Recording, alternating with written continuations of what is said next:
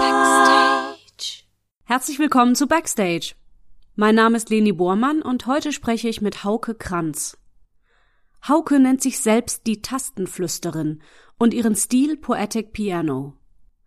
Ausgebildet zur klassischen Pianistin mit viel Leistungsdruck und Fokus auf Handwerk, stand Hauke immer wieder vor der Frage, was ist wirklich meins? Und nicht nur einmal wollte sich Hauke von ihrem Dasein als Künstlerin komplett verabschieden. Doch die Musik fand immer wieder einen Weg zu ihr zurück.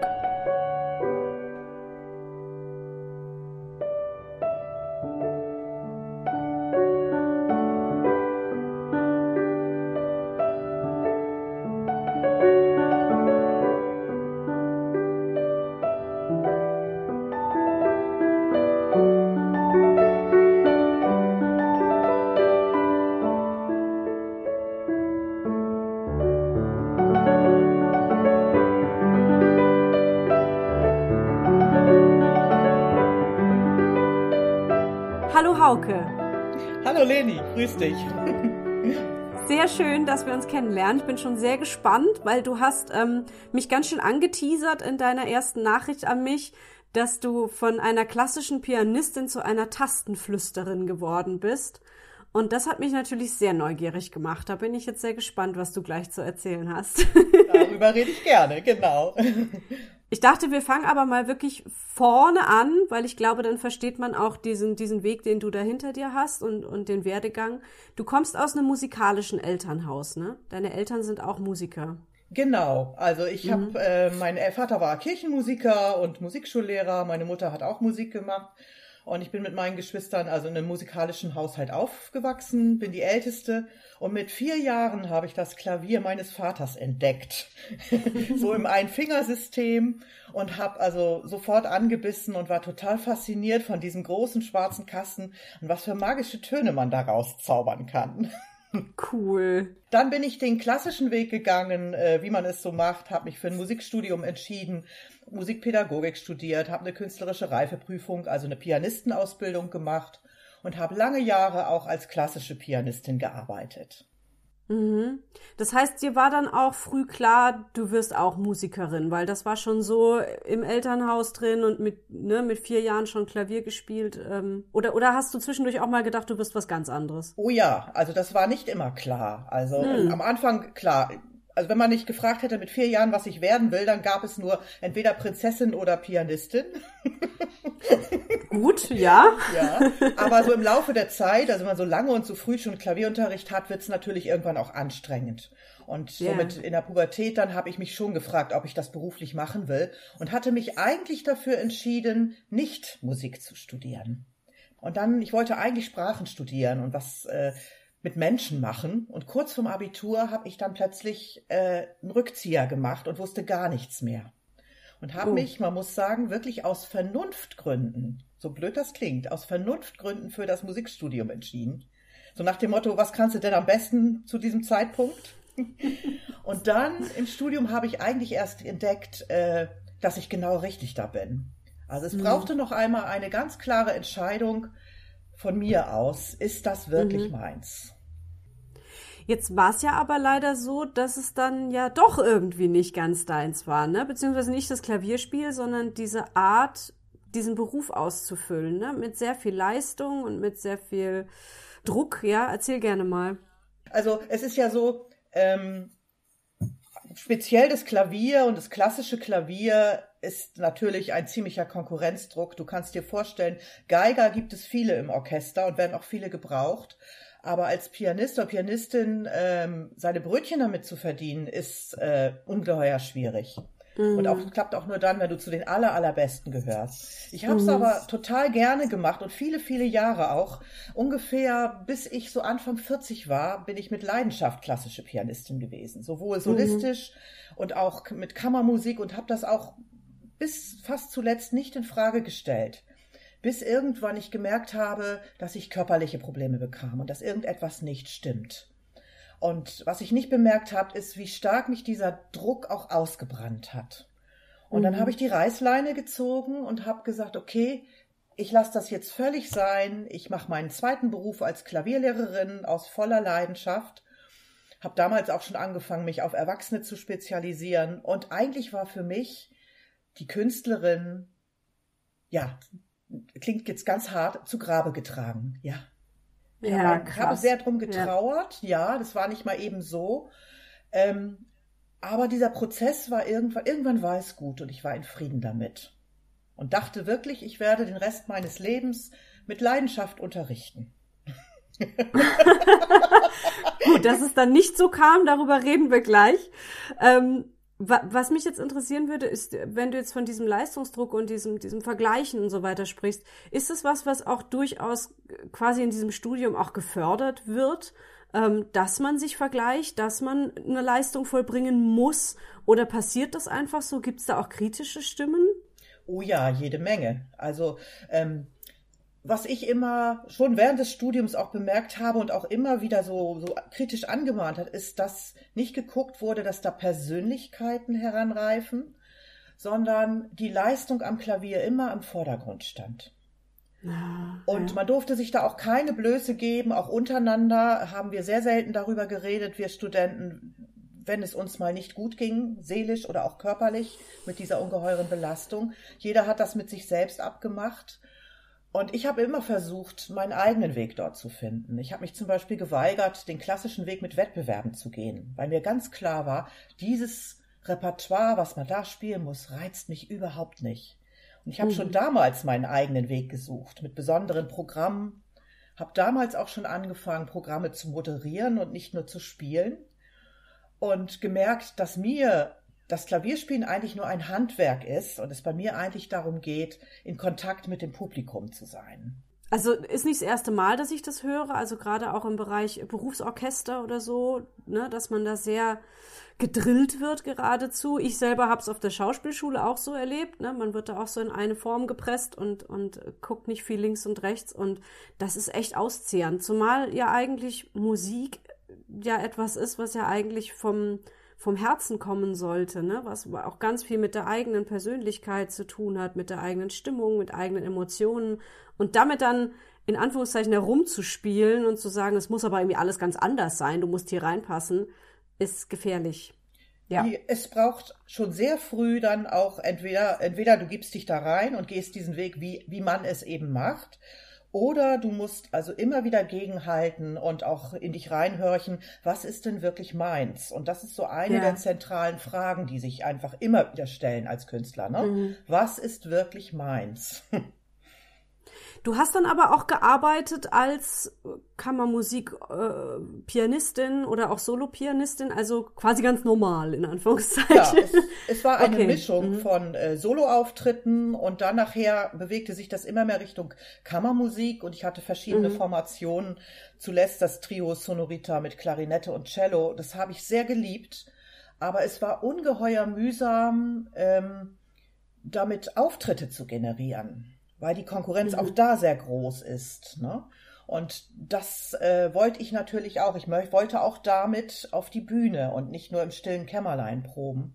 Und das war der zweite Punkt, der es sehr, sehr anstrengend gemacht hat, dieses sich selbst zu managen. Ne? Ja, ja, ja. Du hast dich dann also verabschiedet von, von deinem Künstlerinnen-Dasein, aber irgendwann kam ja dann doch wieder was, ne? Oder irgendein eine, genau. eine Idee von, genau. du möchtest doch wieder Musik machen. Ja. ja, also es war sehr, sehr unerwartet. Ich habe ähm, wirklich ein paar Jahre lang äh, nicht mehr Konzerte gegeben oder irgendwelche musikalischen Dienstleistungen, gar nichts mehr gemacht am Klavier und in Anführungsstrichen nur noch unterrichtet und war auch einigermaßen glücklich damit. Ähm, und dann passierte es, dass plötzlich eigene Kompositionen kamen.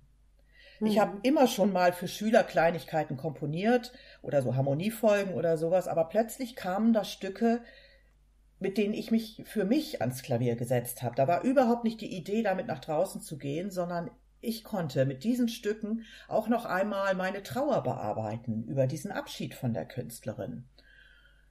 Wie, wie seltsam eigentlich, ne? Entschuldigung, dass ich gerade unterbreche, ne? Also, dass du mit der Kunst dich von der Kunst verabschiedest und dabei ja eigentlich wieder die Kunst findest. Wow. Ja.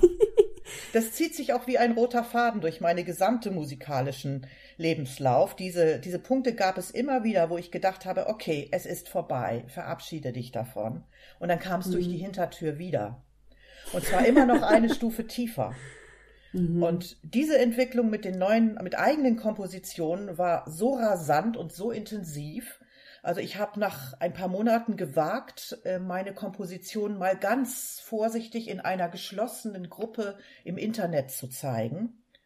Und diese Musik hat eine solche Resonanz gehabt. Und die Menschen, die da waren, das waren Frauen, es war eine Frauengruppe, waren so berührt davon, dass sofort klar war, ich muss damit rausgehen.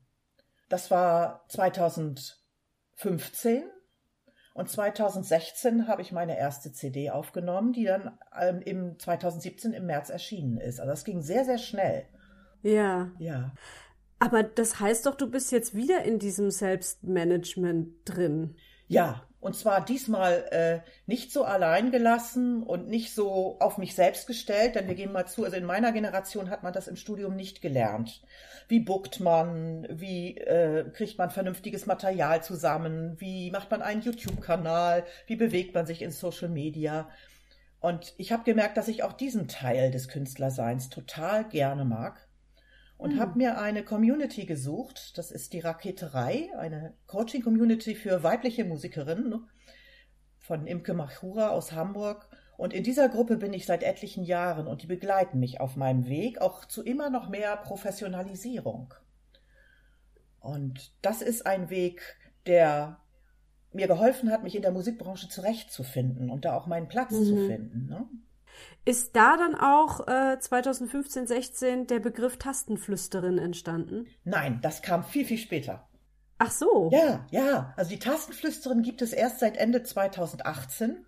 Also ich bin mhm. vorher, ich habe die ersten beiden Alben in New Dawn und Open Skies, dann 2019, ähm, unter meinem Klarnamen gemacht. Und ich hatte nie vor, mir einen Künstlernamen zuzulegen, war überhaupt nicht angedacht.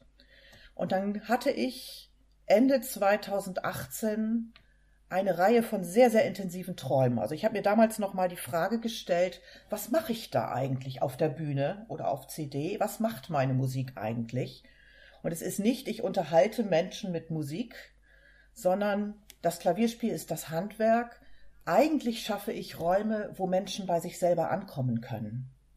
Und sich mhm. zum Beispiel darin, daran erinnern, was wirklich wichtig ist in ihrem Leben. Jetzt habe ich gerade den Faden ein bisschen verloren. Aber das war schön, was du gerade gesagt hast. Ja, weil gerade in, in der Zeit heute, wo alles so durcheinander läuft, ne, man überhaupt nicht mehr weiß, wo einem der Kopf steht, da einen Raum zu finden, in dem man mal ausatmen kann, ist sehr, sehr wichtig. Ja. Genau. Und ich habe mir damals Ende 2018 diese Frage gestellt, ähm, was mache ich da wirklich? Mal ab, mhm. abgesehen von, dass ich Musik auf die Bühne bringe. Was passiert wirklich im Konzert? Was passiert mit meinen Hörern, wenn sie meine Musik hören? Und in der gleichen Zeit habe ich eine Serie von Träumen gehabt. Und in diesen Träumen war ich immer in einem großen Theater auf der Bühne. Und manchmal war ich da ganz alleine, es war noch alles dunkel und ich habe für mich selber gespielt an dem tollen Flügel, der da stand. Manchmal konnte ich ahnen, dass im Saal unten Menschen sitzen, die mucksmäuschenstill waren Manchmal habe ich auch stehende Ovationen dort gekriegt und die Menschen haben mir zugejubelt und die Tränen flossen. Und in einem der letzten dieser Träume öffneten sich die Wände dieses Theaters und ich spielte in die Welt. Und in diesen Träumen habe ich mich selbst Tastenflüsterin genannt. Mhm. Ich habe dem erst nicht so eine große Bedeutung beigemessen, aber weil das immer wieder kam, habe ich mich damit beschäftigt. Und im ersten Moment denkt man natürlich, ja, Tastenflüsterin, ich soll mich Tastenflüsterin nennen, ja, Dankeschön, nicht? Also, ähm, ja, klasse, brauche ich nun gar nicht, ne? Also, was, du spinnst doch, habe ich gedacht. Und dennoch war das so intensiv, dass ich nicht drumrum konnte. Und vier mhm. Wochen später habe ich meine gesamten Materialien umgestellt und nenne mich seitdem Hauke Kranz die Tastenflüsterin. Weil es einfach das beschreibt, was ich wirklich mache. Ja, ja, es ist ein schönes Wort. Also es ist, äh, ja, wie ich schon am Anfang gesagt habe, es macht doch einfach sehr neugierig. Man denkt direkt, okay, es ist keine normale Pianistin, da ist mehr dahinter, ne? Ganz genau. Mhm. Dein, dein äh, Stil, den beschreibst du als Poetic Piano, weil es auch nicht so richtig ein Genre gibt, wo du reinpasst und vielleicht auch gar nicht willst? Ähm, genau, ja? also es ist ja schon wichtig, dass man sich einordnet ein bisschen, auch damit zum Beispiel ein Veranstalter weiß, wie du so ungefähr klingst und irgendwelche Anhaltspunkte ja. hat, hat, wo er hinhören kann. Und ich habe wirklich gesucht und alles, was es so in Richtung Contemporary Piano, New Classic, ähm, Ambient Piano so gibt, trifft nicht so ganz, was ich mache. Beziehungsweise mhm. die Musik, die unter diesem Namen unterwegs ist, ist häufig relativ minimalistisch unterwegs und auch sehr ähm, so tranceartig. Ich sag's jetzt mal, also ohne zu bewerten, vier Akkorde, die sich immer wiederholen. Mhm. Und meine Musik ist doch ganz stark einerseits von der romantischen Klangsprache geprägt, also zum Beispiel die Lieder ohne Worte von Mendelssohn Bartholdy, da ordne ich mich manchmal ein als in dieser Tradition Schumann, Chopin. Und dann aber auch mit Elementen von Filmmusik oder auch ein bisschen Entspannungsmusik. Und ich habe dann meinen eigenen Genrebegriff geprägt. Ich nenne das Poetik Piano, also poetische Klavierkomposition, mhm. weil poetisch für mich hat nichts mit Gedichten zu tun, sondern poetisch heißt für mich, es berührt die Menschen im Innersten. Es öffnet Herzen. Ja, und es, und es erzählt was. Ne? Es ist nicht einfach nur ein bisschen Unterhaltungsmusik, sondern das ist für mehr gedacht. So. Ja, ja. Es, sind, es ist wirklich im Erzählton gespielt, also wirkliche Melodien, denen du folgen kannst und Harmonien, die so richtig in den Bauch gehen. Ganz warm. Also ich verzichte auf ähm, richtig schräge Töne, deshalb nenne ich mich auch nicht zeitgenössische Komponistin, weil man darunter natürlich äh, die ganzen Neutöner versteht, sondern ja, es ist romantisch mit einem Hauch von Filmmusik da drin. Cool. Wie, wie kann man sich vorstellen, wie bei dir so ein Musikstück entsteht? Sitzt du da am Klavier und lässt es einfach mal fließen und irgendwann merkst du, ah, das ist cool? Oder äh, ist da auch ein bisschen Kopf und Planerei mit dabei?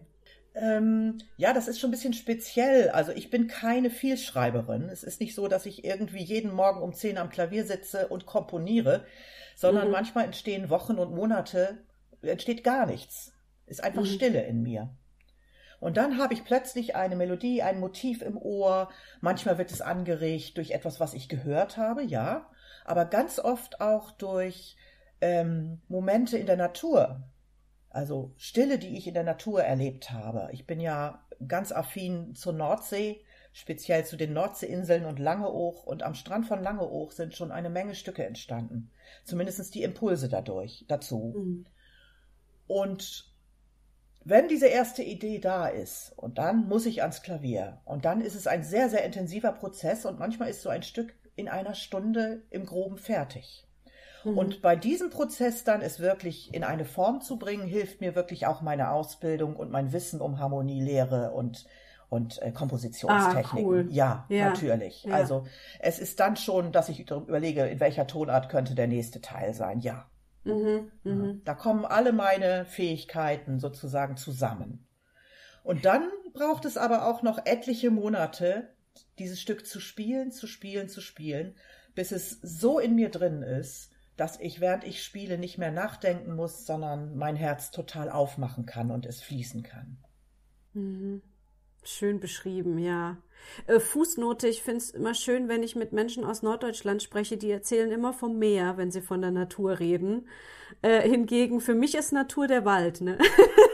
Ja, ich habe sogar einen Wald ja. vor der Haustür und auch der hat, oh, mich schon, hat mich schon inspiriert zu Stücken. Mhm. Aber auch wenn ich nicht jede Woche an der Nordsee bin, sondern manchmal große, große Sprünge dazwischen liegen, ist, die, sind diese Bilder und die Erfahrungen und Erkenntnisse, die ich da gesammelt habe in meinen ähm, Auszeiten, die ich zum Beispiel auf Langeoog verbringe, die sind so intensiv in mir gespeichert, dass sie dann irgendwann in einer in Form eines Stückes wieder hochkommen. Ja. Das ist voll wertvoll, wenn man das so mit sich rumtragen kann. Ja. ja. Ist schön. Du bist jetzt so ein bisschen äh, zwischen den Stühlen, so stand's auf deiner Webseite, ne, weil man, weil du hast eben dein eigenes Genre geprägt, du passt nicht so richtig zum Klassik, du passt auch nicht so richtig zur Unterhaltungsmusik. Ist das blöd für dich oder ist das auch ziemlich cool, dass du jetzt so wirklich deine eigene Schiene dadurch ja auch gefunden hast? Es ist beides zugleich, also Fluch und Segen. Ähm, natürlich ist es so, dass ich, wenn ich bin ja mit Klavier solo unterwegs und brauche in der Regel ein Setting mit einem Flügel, also einen klassischen Konzertsaal.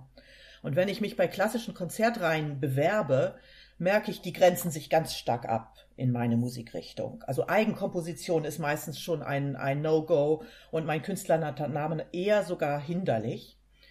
Ähm, das andere ist, wenn ich in gemischte Konzertreihen gehe, wo also auch äh, Kabarett und Jazz und Folk und was alles Mögliche drin ist, dann assoziieren diese Veranstalter meine Musik durch das Klavier, durch das akustische Klavier automatisch mit Klassik.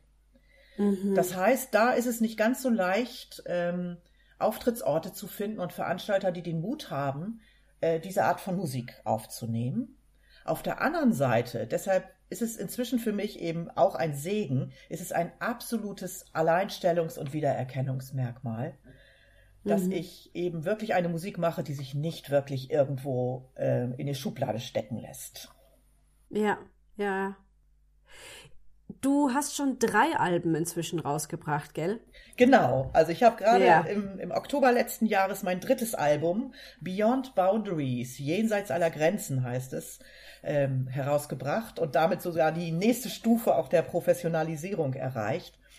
Und bin gerade dabei, dieses Album eben äh, in die Welt zu bringen, zu spielen, live zu spielen. Bin gerade auf einer kleinen Release-Tour hier im norddeutschen Raum mhm. und versuche eben der nächsten Schritt auch der Sichtbarkeit zu bekommen und damit vielleicht auch ähm, das Standing, um anerkannt zu werden. Denn ich gebe ganz ehrlich zu, mein Ziel ist schon auch, in der Musikbranche wirklich wahrgenommen zu werden. Als Musikerin, als ernstzunehmende Musikerin. Ja. Ja. ja. Und meine Botschaft, die ich habe, auch wirklich in die Welt zu bringen. Und dafür muss ich mich auch innerhalb der Musikbranche bewegen und äh, diese Wege gehen, die man da so geht. Ja. Genau. Ich finde es gerade schön, wie du es ausgedrückt hast, weil ich glaube, Leute ähm, haben immer dieses romantische Bild von dem ganz bescheidenen Künstler so im Kopf, ja, der nichts, der nicht viel braucht außer seiner Kunst. Aber es geht schon auch drum, dass man mit Menschen in Kontakt kommt, ne? dass man, dass die Kunst eigentlich nur dann wirklich lebt, wenn sie auch konsumiert wird in irgendeiner Form oder es da einen Austausch gibt. Und manchmal will man auch einfach nur Wertschätzung für seine harte Arbeit haben. Und deswegen finde ich das gar nicht verwerflich, auch zu sagen, ich möchte gerne wertgeschätzt werden, ich möchte gerne, dass da ein Publikum vor mir sitzt und nicht nur drei Hansel und ähm, ne, so. Ja, und es hat eigentlich gut, dass das mal gesagt wird. es hat noch einen Aspekt, äh, weshalb mir das so wichtig ist. Natürlich, hm. ich bin ein Bühnenmensch und ich würde lügen, wenn ich sage, ich brauche keine Anerkennung. Aber ich habe gemerkt, ich habe mich ja gefragt, warum habe ich diese musikalische Gabe bekommen? Und warum kommt jetzt erst in meiner zweiten Lebenshälfte sozusagen, ich bin jetzt 58, ähm, kommt jetzt erst dieser Ruf? Und die wirkliche Antwort darauf, warum ich diese musikalische Gabe bekommen habe. Und das ist viel mehr als nur, ich soll das auf der Bühne spielen, sondern ich weiß, dass ich mit meiner Musik in den Menschen etwas verändern kann und eine Delle im Universum hinterlassen könnte. Wie schön. Und dass es ganz, ja. ganz wichtig ist, dass ich damit rausgehe. Ja. Ja. Ja. Und möglichst viele Menschen erreiche, um eine Wirkung zu erreichen. Nämlich, wenn jeder von diesen Menschen auch nur eine ganz kleine Veränderung im Inneren hat, hin zu etwas bewusster unterwegs zu sein oder sich selbst ein bisschen mehr kennenzulernen oder mehr in Frieden mit sich selber zu kommen, dann hat das eine ungeheure Wirkung auf die Welt. Mhm. Ja. Also für mich Schön. ist es vielleicht eine kleine ja. Delle im Universum, aber vielleicht setzt sich damit sogar eine Lawine in Bewegung. Ja, ja, genau. Geil. Und deshalb ist es meine, ich sag's in irgendeinem Zusammenhang, verdammte Pflicht, diese Musik auf die Bühne und auf CD in die Welt zu bringen. Ja. ja, das ist ja auch letztlich der Drive für alles, ne? dass man das rausbringen will. Ja, genau. Bei äh, deinem dritten Album, das ist jetzt auch mit einem Label entstanden, ne? mit Timezone Records. Und die sagen mir sogar was, weil äh, hier schon zweimal der Künstler Marco Pleil in meinem ähm, Podcast zu Gast war. Hallo Marco, falls du das hörst, lieben Gruß. Ähm, und der ist nämlich auch bei Timezone Records, hat, glaube ich, sogar schon mehrere Alben mit denen ähm, rausgebracht. Wie ist da jetzt so der Unterschied, wenn man das mit sowas macht als alleine? Ähm, ich habe die ersten zwei Alben ganz alleine gemacht, ja. Also ich habe äh, die selbst rausgebracht, ich habe sie selbst promotet, äh, alles, was dazugehört, selbst organisiert, vom Presswerk und all diese Dinge. Habe mich aber von Album zu Album jetzt nicht nur musikalisch weiterentwickelt, sondern auch was nochmal den Klang angeht und die Qualität immer noch eine Stufe draufgesetzt, was auch die Produktion des, der CD angeht und der Menschen, mit denen ich da zusammenarbeite. Und mhm. natürlich träumen wir alle davon, bei einem ganz großen Label gesigned zu sein und Bums machen die alle, alles, alles für mich und Bums bin ich berühmt. Ja, Aber so ja. läuft es eben nicht. Mhm. Und mir war es jetzt wichtig, an diesem Punkt einen Partner ins Boot zu holen, der mir Türen öffnen kann, die ich selber nicht öffnen kann. Bei Timezone mhm. Records ist das jetzt so, die sind nicht spezialisiert auf mein Genre, ganz eindeutig nicht. Die sind mehr, machen viel Bluesmusiker zum Beispiel, damit ringen Singer-Songwriter. Deswegen habe ich mit denen vor allen Dingen eine Vereinbarung für den Vertrieb meiner CD. Also sowohl den digitalen, den ich bisher selbst gemacht habe, als jetzt neu auch eben, dass meine CD auch bei JPC und Co. zu haben ist. Und es hat sich herausgestellt, dass Timezone Records wirklich ganz, ganz fit sind. Ich denke mal, die drei Jungs, die das vor allen Dingen da machen, so sage ich immer, und mich unheimlich unterstützt haben und was ich nie gedacht habe, tatsächlich dieses Mal zum ersten Mal auf Spotify eine Wirkung erzielt haben. Ich habe da ah. bisher rumgedümpelt, nicht? Also wie das so ist, ne? Eine unter vielen. Ich habe da auch keine Ahnung her. Ja, und dieses Mal ist dieses Album tatsächlich hat innerhalb von vier Wochen 12.000 Streams erreicht. Das ist oh. auf Spotify ein Fliegenpups aber für mich ein Quantensprung. Ja, aber genau, ja, ja, genau. Das muss ja. man ja eher so rumsehen, ja. Und das ist Ach, wunderbar, da jetzt bestimmte mhm. Dinge abgeben zu können. Was das die inhaltliche Entwicklung angeht, bin ich nach wie vor auch für mich selbst verantwortlich. Ja, natürlich, nicht? Ja. Es gab auch ein Crowdfunding irgendwie für das Album. Ja, das ist eine Spezialität. Ich habe alle drei Alben mit Crowdfunding zumindest so. zum Teil finanziert.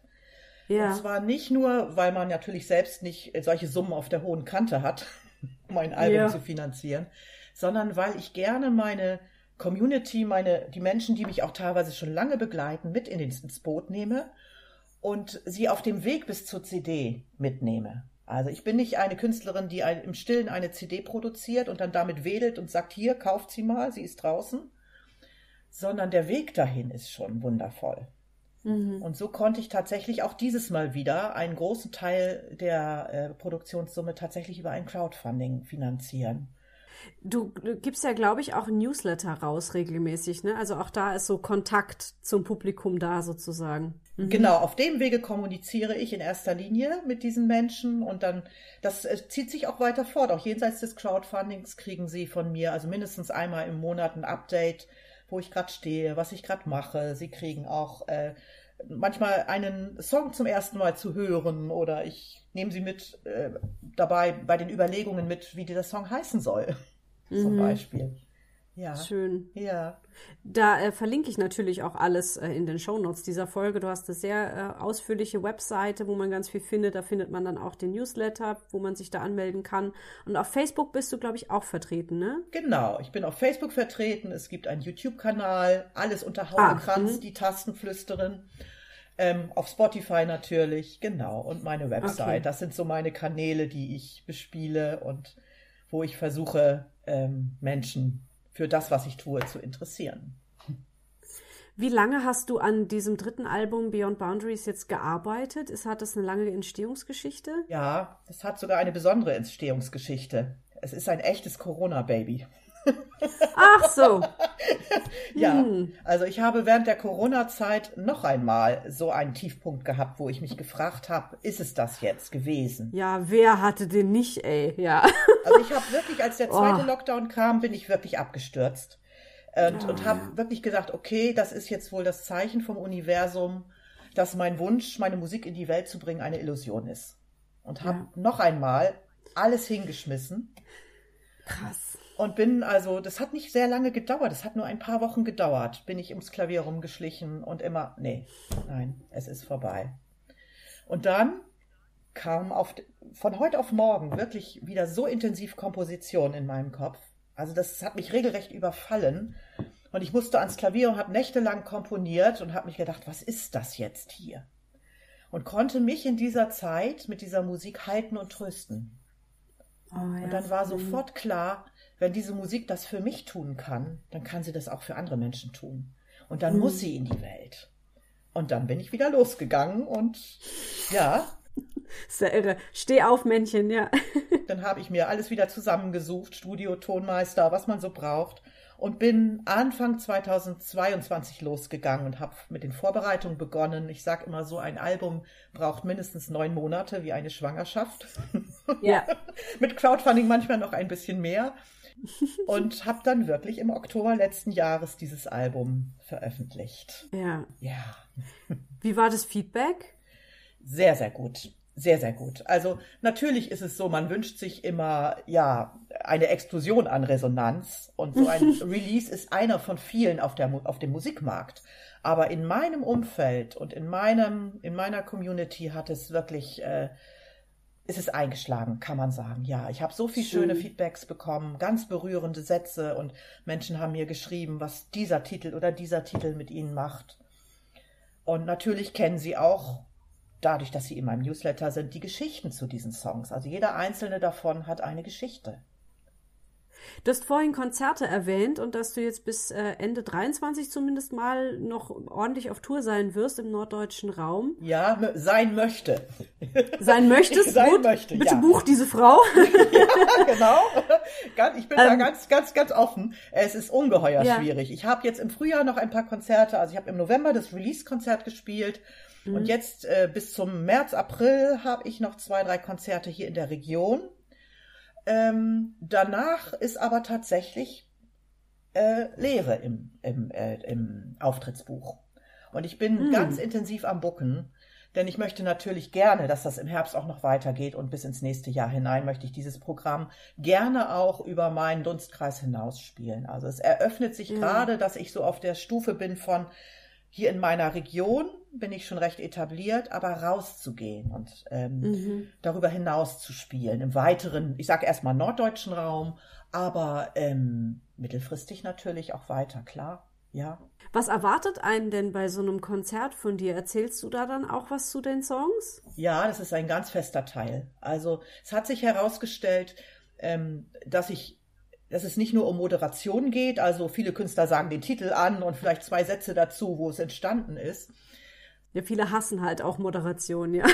Genau, ja. Und Ja. ich habe gemerkt, dass auch dieses, ich nenne das Talks zwischen den Stücken für das Publikum unglaublich wichtig ist und auch eine Besonderheit meiner Konzerte. Dass es dadurch ein ganzer Guss wird, dass ich also wirklich auch sehr persönlich erzähle, ähm, zum Beispiel eben diese Entstehungsgeschichte des Albums, die ich eben angedeutet habe. Natürlich erzähle ich sie. Ähm, ich erzähle von den Momenten auf lange Och, wenn dieser und dieser Song entstanden ist und welche Geschichte dahinter steht. Ein Spaziergang am Strand zum Beispiel und ich sehe meine Spuren im Sand und sie kommen mir vor wie mein Lebensweg. Mit lauter Schlenkern, also nicht geradeaus, mit lauter Schlenkern und manchmal mühsam und durch tiefen Sand und am Ende der Kräfte und manchmal mit leichtem Schritt und beflügelt. Ja. Und das ist dann der Song Footprints zum Beispiel. Und das mache ich unglaublich gerne. Und das entwickelt sich langsam auch zu meinem speziellen Konzertkonzept, was sich eben auch von klassischen Konzerten so unterscheidet. Ja, ja, und ich finde es so toll, dass es inzwischen so viele solcher Ideen gibt, wie man Musik noch, noch an die Menschen bringen kann. Und selbst wenn es in ganz vielen dicken Anführungszeichen nur klassische Musik ist, dass es eben dann nicht immer nur diese eine Schiene gibt, wie man das rüberbringen kann, ja, und dass man dafür dann sich schick anziehen muss und ganz viel Kulturwissen haben muss und so und dann sein Säckchen trinkt und alle langweilen sich zu Tode, sondern ne, es gibt so viele andere Möglichkeiten eigentlich noch und das finde ich schön, wie du das gerade beschreibst, dass du auch Geschichten zum Beispiel mitgeben möchtest oder Bilder und so und ja, warum denn nicht? Geil. Wenn wir uns fragen, warum gehen denn Menschen ins Konzert? Doch nicht nur, um sich berieseln zu lassen oder artistische, pianistische Leistung zu sehen, das ist auch toll, da gehe ich auch manchmal gerne hin, sondern eigentlich um ein besonderes Erlebnis zu haben. Und die speziellen Ja. Menschen, die in meine Konzerte kommen, also manchmal erwarten sie es ja nicht, was da, oder wissen nicht genau, was da passiert, die sind genau von diesem Element, dass sie mir ganz nahe kommen, so angetan.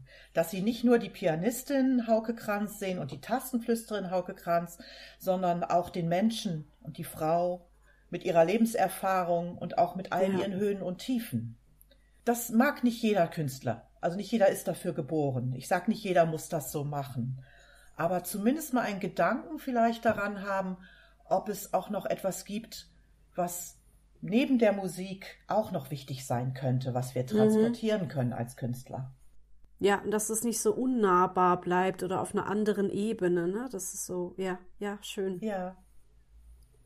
Magst du noch was zu deinem Klavierunterricht erzählen? Weil das machst du ja, glaube ich, auch immer noch, oder? Genau.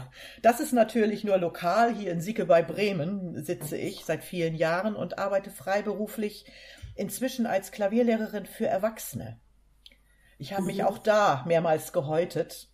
Ich war lange Zeit an der Musikschule, habe auch viel Kinder unterrichtet, Kinder und Jugendliche auch total gerne und habe irgendwann gemerkt, dass ich ein Händchen für Erwachsene habe. Es gibt viele Kollegen, die sagen, oh, nee, mit Erwachsenen ist mir zu anstrengend oder ähm, weiß ich nicht so genau, wie ich da das vermitteln soll. Und es ist auch so, dass Erwachsene, gerade ältere Erwachsene, wie meine Schüler, etwas anderes Setting brauchen, natürlich eine andere Ansprache und manchmal auch etwas andere Methoden, um zu vermitteln. Mhm. Und man muss es mögen, nicht nur das, da kommt es wieder, nicht nur das Handwerk des Klavierspielens zu vermitteln, sondern auch ein bisschen Lebensbegleitung ist es manchmal. Mhm. Also für Erwachsene ist dieses Hobby Klavierspielen häufig auch ein bisschen Selbsterfahrung. ja, kann ich auch nachvollziehen. Ich habe ja. eine äh, eine Jugendtheatergruppe, die ich leite. Äh, sehr, sehr tolle, tolle Gruppe. Ich habe keine Ahnung, ob jemand diesen Podcast hört. Wenn ja, auch hier gehen Grüße raus. Ähm, und das ist auch immer eine Mischung aus Handwerk und wir lernen jetzt Schauspiel und wir machen hier mal eine Szene, aber es ist auch immer ganz viel so und dann reden wir auch noch über unsere Gefühle und wie wir uns gerade fühlen und wie unser Tag war und tauschen uns darüber auch aus und auch das ist wichtig und auch das darf sein, so ja, gerade wenn man mit seinen eigenen Emotionen arbeitet und das versucht zu kanalisieren, dann muss man ja erstmal wissen, okay, wo bin ich denn, ja, und sich da auch abholen, wo man gerade ist und das nicht zu bewerten, so. Also das sind auch viele Aspekte bei meiner Arbeit dann im Theater und ja, das ist auch immer viel Selbstfindung und viel Ausprobieren viel Wundertüte jede Woche neu, so, ja. Ja, also ja. das, da gibt es mhm. tatsächlich wohl Gemeinsamkeiten und, ähm, mhm es gibt noch einen Aspekt. Ich habe irgendwann festgestellt, dass es ganz viele Menschen gibt, nicht mehr ganz junge Menschen, die ihr Leben lang einen Traum mit sich rumtragen, nämlich den Traum vom Instrumentalspiel. Und ah. irgendwie ah. gibt es ein Narrativ, man könne jenseits des Kindesalters kein Instrument mehr lernen. Vor allem ja. nicht so eins wie das Klavier. Ja, ha, mhm. das heilige Klavier mhm. ist ja so, so schwer. Und dadurch gibt es viele Menschen, also ich immer, wenn ich äh, mit Menschen ins Gespräch kam und gesagt, ich bin Pianistin, kam immer die gleiche Geschichte. Ach, ich hätte ja auch gern, aber damals hatten wir kein Geld oder meine Eltern waren dafür nicht offen. Und jetzt ist ja zu spät. Und meine mhm. Mission in dem Gebiet ist tatsächlich, in die Welt zu bringen, das stimmt nicht. Es ist nicht zu spät. Du wirst vielleicht kein Horowitz mehr, aber es ist ein unglaublich schönes Hobby, und wenn ja. du deine Erwartungen, mit den Erwartungen offen bist und nicht so Ziele hast von in zwei Jahren will ich für Elise spielen, kann das ein wunderschönes, wunderschönes Hobby werden. Also ich bin auch da Tastenflüsterin. Ich nenne mich auch als Klavierlehrerin ja. Tastenflüsterin, weil ich das ja, Gefühl habe, ja. dass ähm, mit Hilfe dieses Tasteninstrumentes wir auch auf einer Ebene kommunizieren, die leiser ist als Worte, also flüstert. Mhm. Ja. Mhm. Schön. Ich bin jetzt am Ende meiner Fragen. Haben wir noch was vergessen? Nein. Willst du noch nein. was loswerden? Nein, überhaupt nicht. Ich habe das Gefühl, du hast wirklich die Tastenflüsterin mit deinen Fragen ganz viel Raum gegeben und auch erfasst. Ja, ich fühle mich sehr gesehen. Oh, sehr Danke. Sehr, sehr schön. Äh, es stimmt aber nicht ganz, was ich gerade gesagt habe. Ich habe ja immer eine letzte Frage, die ich immer zum Schluss stelle und die kriegst du natürlich auch, nämlich was wünschst du dir? Was ich mir wünsche, dass Menschen an ihre Träume glauben. Auch wenn es völlig unwahrscheinlich und wahnwitzig erscheint, wirklich dran zu glauben an das, was du dir in deinen Träumen wünschst. Da ist nämlich ein Stückchen Wahrheit dran. Und wenn du nicht denkst, oh, was ist der Berg so groß und da komme ich ja nie an, sondern einfach Schritt für Schritt weitergehst in diese Richtung, dann wird eines Tages ein Moment kommen, wo du das Gefühl hast, oh, ich bin ja angekommen. Und ich kann mehr als nur gehen, ich kann fliegen. Das ist das Motto mhm. von Beyond Boundaries. Eines mhm. Tages kommt für dich der Moment, wo du abhebst und fliegst. Wow. Okay, danke. Kann dazu jetzt gar nichts mehr sagen, weil es alles gesagt. Sehr, sehr geil. Vielen Dank, Hauke. Ich, äh, deine Energie ist total auf mich übergesprungen. Ich habe jetzt richtig Bock, gleich mal rauszugehen in die Sonne, weil es ist gerade super schön hier bei uns. Und äh, ich hoffe, es haben einige beim Hören jetzt genauso viel Energie bekommen. Das ist richtig schön, was du machst. Und äh, ich wünsche dir alles Gute rundum. ich danke dir, Leni, dass du mir die Möglichkeit gegeben hast, hier meinen Traum zu erzählen. Und herzlichen Dank euch da draußen fürs Zuhören. Ihr findet alle Links zu Hauke Kranz, der Tastenflüsterin, in den Shownotes dieser Folge. Außerdem findet ihr dort den Link zur Seite Unterstützen, falls ihr mir für meine Arbeit etwas in den Hut werfen möchtet. Wenn euch dieser Podcast gefällt, empfehlt ihn gerne weiter. Bis bald. Tschüss.